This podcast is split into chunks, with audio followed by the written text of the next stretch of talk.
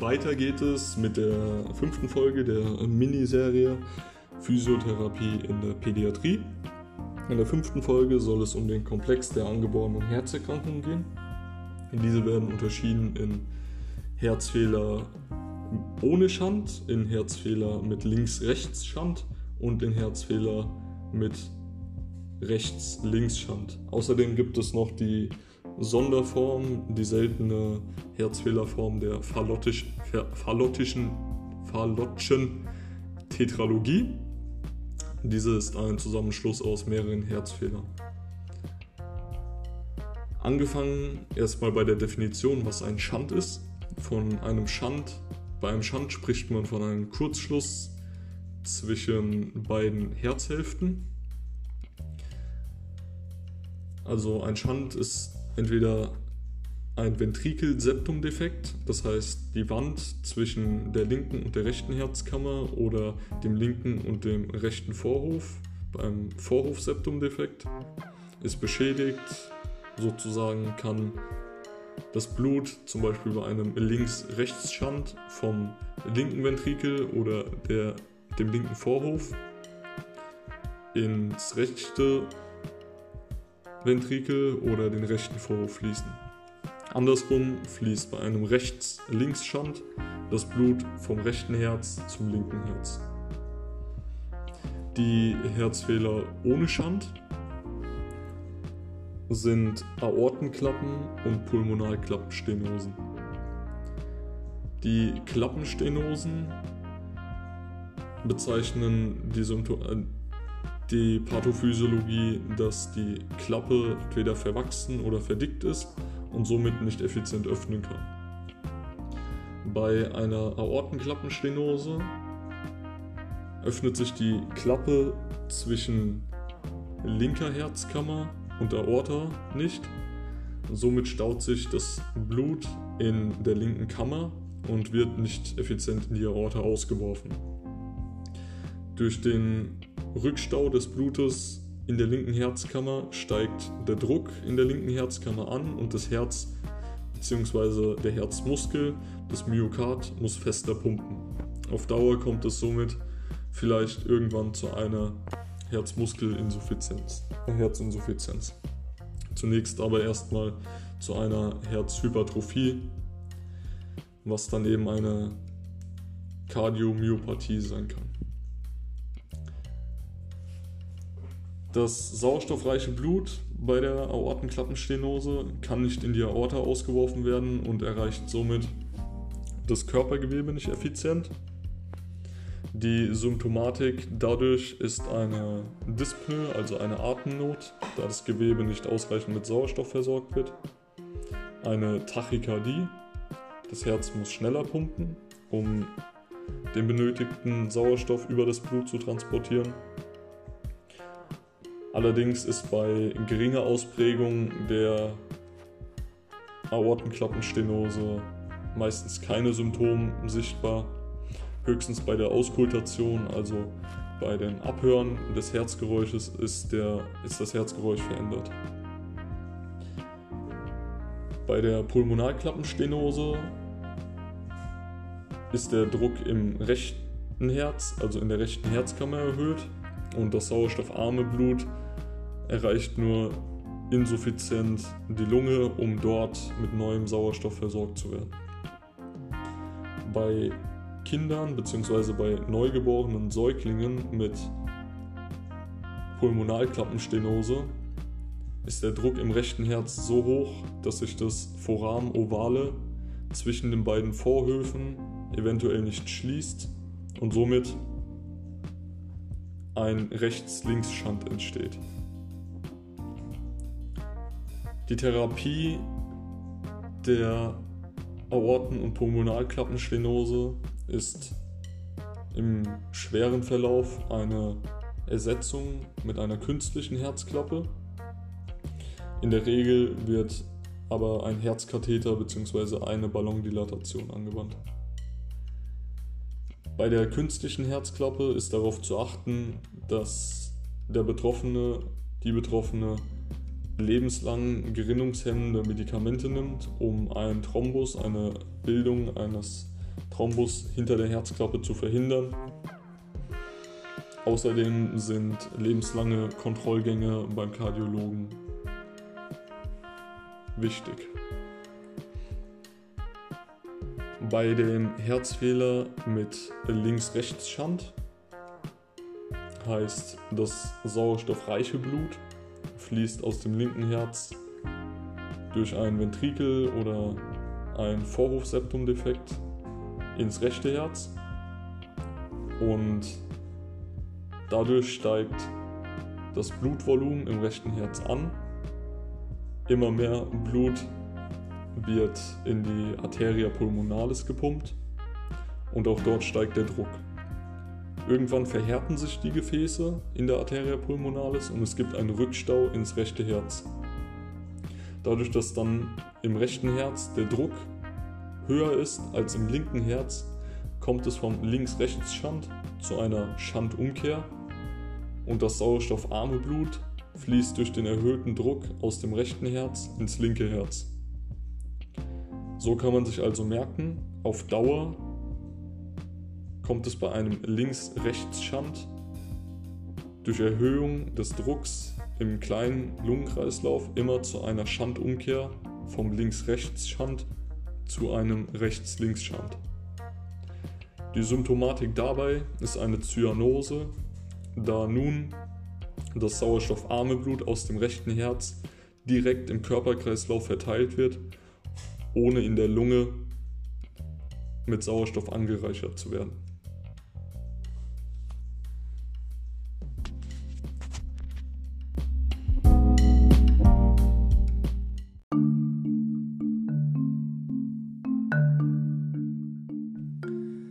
Geht weiter mit der siebten Miniserien-Podcast-Folge der Physiotherapie in der Pädiatrie. In dieser Folge geht es um die frühgeborenen Erkrankungen. Wie der Name schon sagt, betrifft diese, betreffen diese Erkrankungen Säuglinge, Neugeborene vor der 37. Schwangerschaftswoche.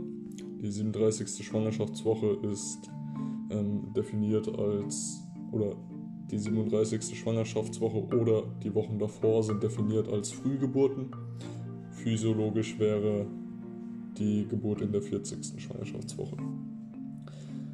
Die Krankheitsbilder, die ich nun beschreibe, auf eine werde ich mehr eingehen, haben alle gemeinsam, dass sie entweder durch O2, also Sauerstoffmangel, oder durch die Beatmung aufgrund des Sauerstoffmangels entstanden sind. Die vier Krankheiten sind das Atemnotsyndrom, die bronchopulmonale Dysplasie, die frühgeborenen Retinopathie und die nekrotisierende Enterokolitis. Ich werde jetzt ein bisschen mehr auf die Retinopathie eingehen. Die Retinopathie ist, wie der Name schon sagt, eine Erkrankung des, der Netzhaut.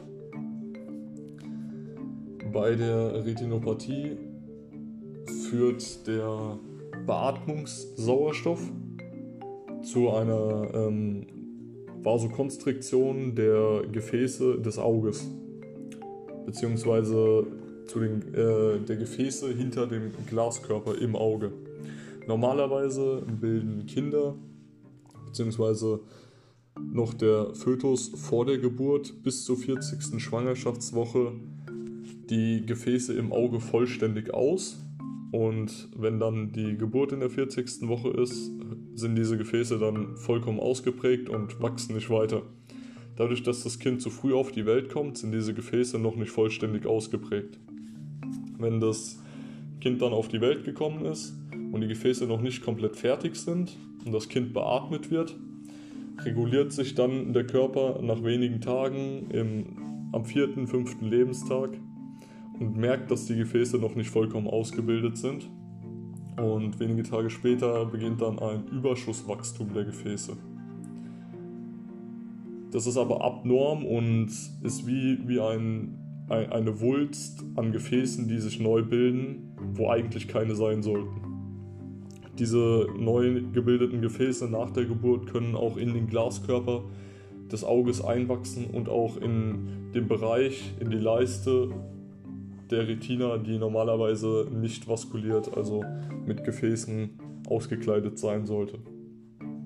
Durch diesen abnormen Wachstum kann sich narbiges Bindegewebe bilden, es können Ödeme entstehen und auch Raumforderungen.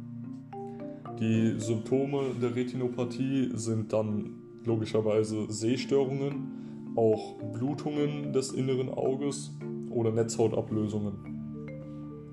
Bei Neugeborenen ist es natürlich erst einmal schwer zu diagnostizieren, ob sie nicht sehen können, da dieses nicht mitteilen. Die Therapie, wenn die Retinopathie nicht stark oder schwer ausgeprägt ist, also ähm, im ersten Stadium bilden sich 90% der Retinopathien auch therapielos wieder zurück. Ansonsten wird der Sauerstoffbedarf der peripheren Netzhaut gesenkt, da damit die unkontrollierte Gefäßproliferation gestoppt wird. Dafür gibt es mehrere Möglichkeiten. Es gibt zum Beispiel die Lasertherapie.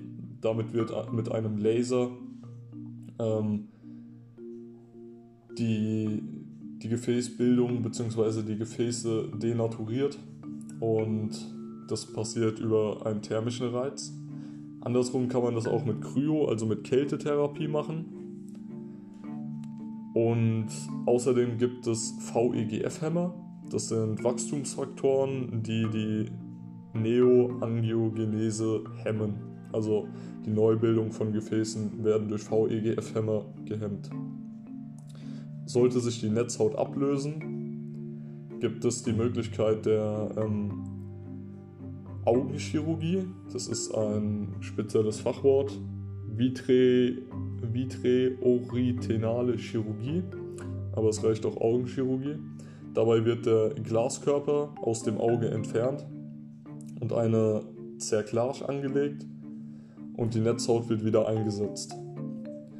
Die Prognose der Retinopathie ist eine lebenslängliche augenärztliche Kontrolle. Da gibt es ein Retinopathie-Screening, denn es besteht Gefahr auf Strabismus, also Schielen oder einem Glaukom, was ein grüner Star ist, oder noch schlimmer zum Beispiel Erblindung durch narbige Veränderungen. Das ist die Retinopathie.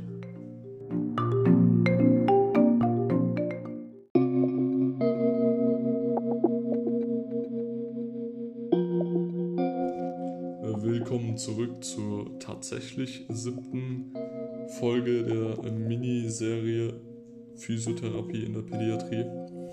Diesmal soll es um den Hydrocephalus und um die Hyperbilirubinemie gehen. Diese zwei Krankheitsbilder betreffen auch Neugeborene und angefangen beim Hydrocephalus. Zuerst mal eine Definition. Der Hydrocephalus wird umgangssprachlich Wasserkopf genannt und ist bei 25% der Betroffenen angeboren. Das Liquor, also die Hirnflüssigkeit, die sich dabei anstaut, wird in den Plexus choroidei gesammelt bzw. hergestellt und fließt aus den zwei Seitenventrikeln, dem ersten und zweiten Ventrikel, in den dritten Ventrikel im Inneren des Gehirns und von dort aus durch das Aquädukt in den vierten Ventrikel. Es gibt verschiedene Formen und Unterteilungen des Hydrocephalus, je nach Pathophysiologie oder Topographie, also Lokalisation. Bei der Lokalisation unterscheidet man den Hydrocephalus internus in den ähm, inneren Likorräumen. Es gibt den Hydrocephalus in den äußeren Likorräumen und den Hydrocephalus communicans, eine Kombination aus beidem. Außerdem gibt es die Unterteilung nach der Ursache, also der Pathophysiologie. Da gibt es den Verschluss-Hydrocephalus oder auch Hydrocephalus occlusus. Der Grund dafür ist eine angeborene Fehlbildung oder sekundär bei Entzündungen, Tumore oder Gefäßanomalien. Zum Beispiel kann das Aquädukt zwischen dem dritten und dem vierten Ventrikel verschlossen sein.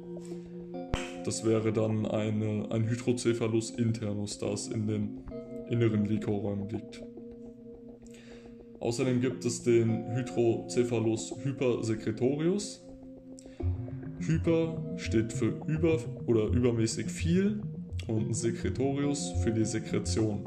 Bedeutet, beim Hydrocephalus hypersecretorius wird abnorm viel Liquorflüssigkeit produziert. Das kann mit einer Entartung oder Entzündung oder Intoxikation des Plexus choroideus in den Seitenventrikeln im ersten und zweiten Ventrikel zusammenhängen.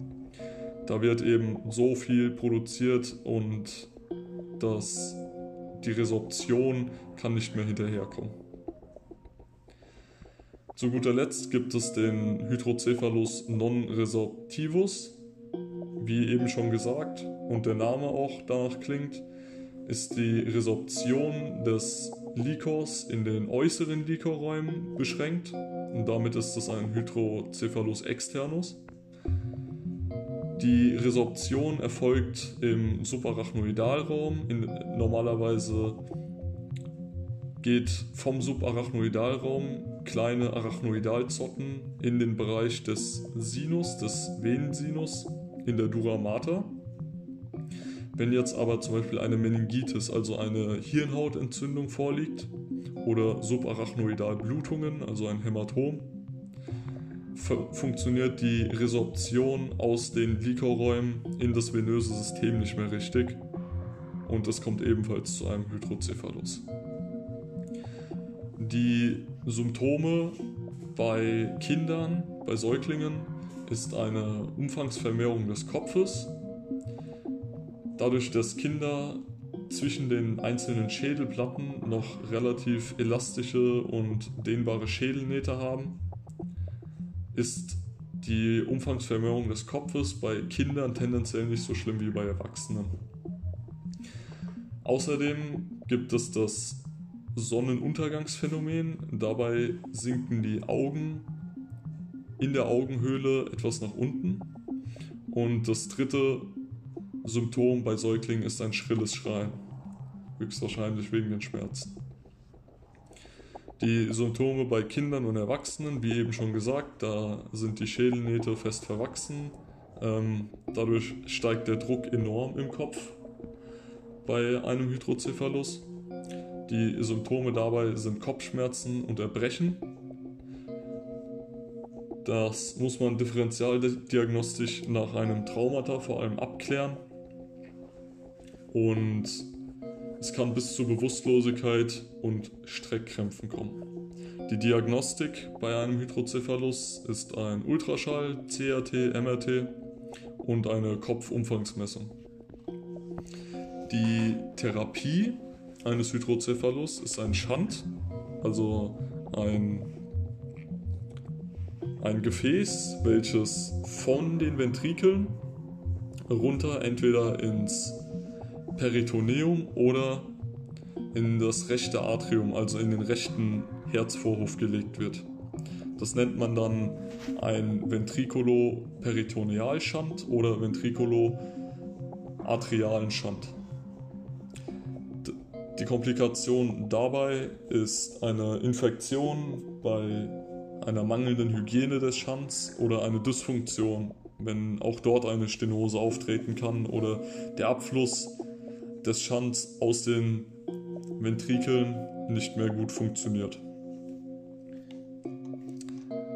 Das war der Hydrocephalus und weiter geht's mit der Hyperbilirubinämie. Die Hyperbilirubinämie beschreibt ein zu viel an Bilirubin im kindlichen Kreislauf. Normalerweise wird Bilirubin aus Hämoglobin abgebaut bzw. ist ein Abfallstoff des Hämoglobins und das Hämoglobin selbst ist ein Abfallstoff bzw. ein Teilstoff der roten Blutkörperchen, die nach der Geburt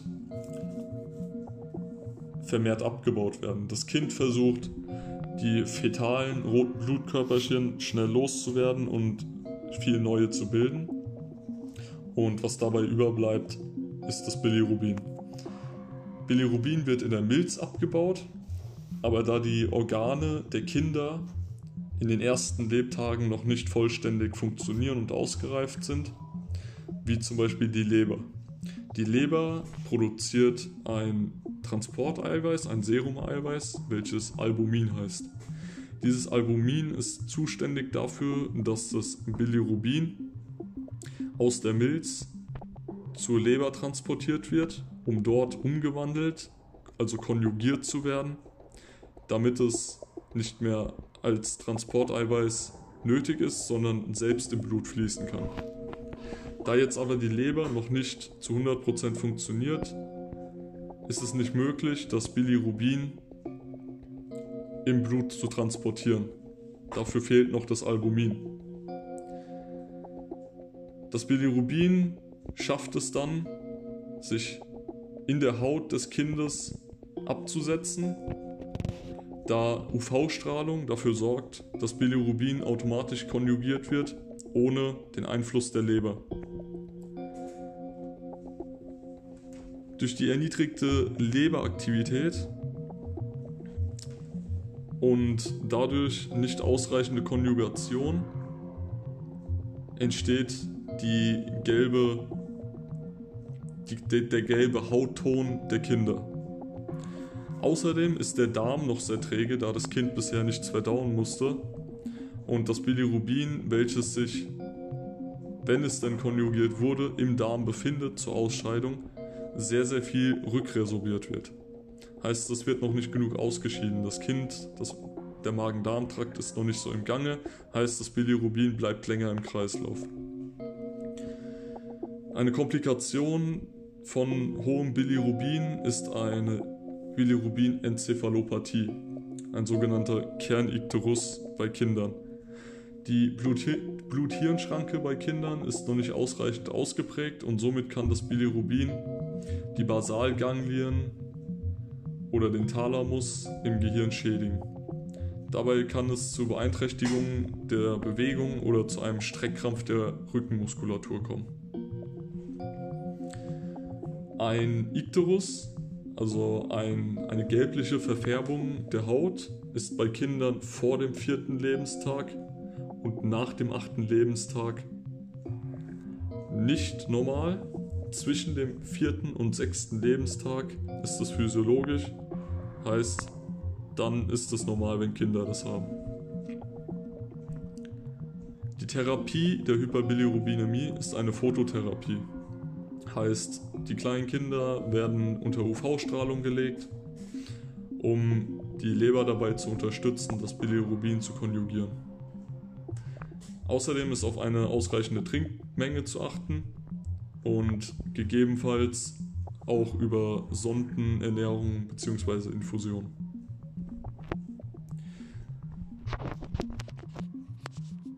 Das waren der Hydrocephalus und die Hyperbilirubinämie.